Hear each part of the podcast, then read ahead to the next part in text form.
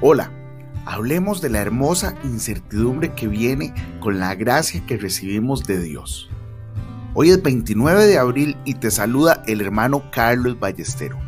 Como todos los días, yo le oro al Señor para que ponga en nosotros un corazón puro y su presencia nunca, nunca se aleje de nosotros.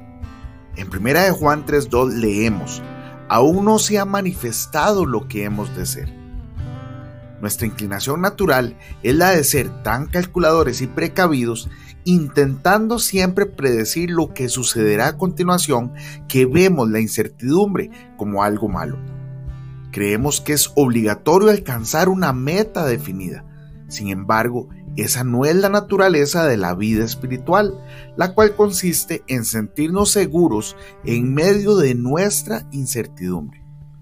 Por esta razón, no hacemos nido en ninguna parte nuestro sentido común dice, bueno, ¿qué sucedería si yo estuviera en tal circunstancia? No podemos hacer suposiciones e imaginarnos a nosotros en una situación que nunca hemos vivido.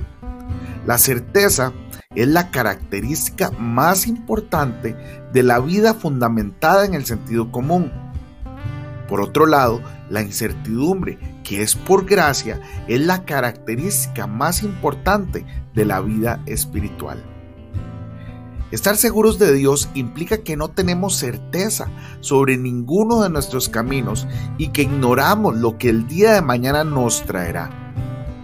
Cuando hablamos al respecto, generalmente lo hacemos con un suspiro de tristeza, y lo que deberíamos manifestar más bien es una expectativa que nos llena de emoción. Sí, desconocemos cuál es el siguiente paso, pero estamos seguros del Señor. Tan pronto nos rendimos a Dios y hacemos la obra que nos ha puesto al alcance de la mano, Él empieza a colmarnos de sorpresas.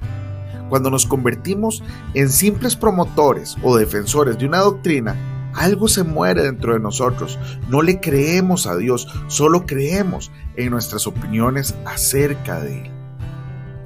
Jesús dijo en Mateo 18:3, si no os volvéis como niños, lo recuerdan. Ahora, la vida espiritual es la vida de un niño. No nos falta seguridad con respecto a Dios, sino a lo que Él va a hacer después. Si solo estamos seguros de nuestras creencias, nos estamos dando el honor a nosotros mismos y somos inflexibles. Además, asumimos la prohibición de modificar nuestros puntos de vista. Pero cuando nos relacionamos de una manera correcta con Dios, la vida se llena de espontáneas y alegres incertidumbres y expectativas. Recuerda lo que Jesús también dijo en Juan 14.1 crean también en mí. Y no dijo, crean ciertas cosas cerca de mí. Hoy déjaselo todo a Él y será gloriosamente incierto el modo en que Él se va a manifestar. Pero puedes estar seguro de una cosa, lo hará. Él se manifestará a ti. Permanece fiel a Él. Hoy bendigo tu vida en el nombre de nuestro Señor Jesucristo Amén y amén.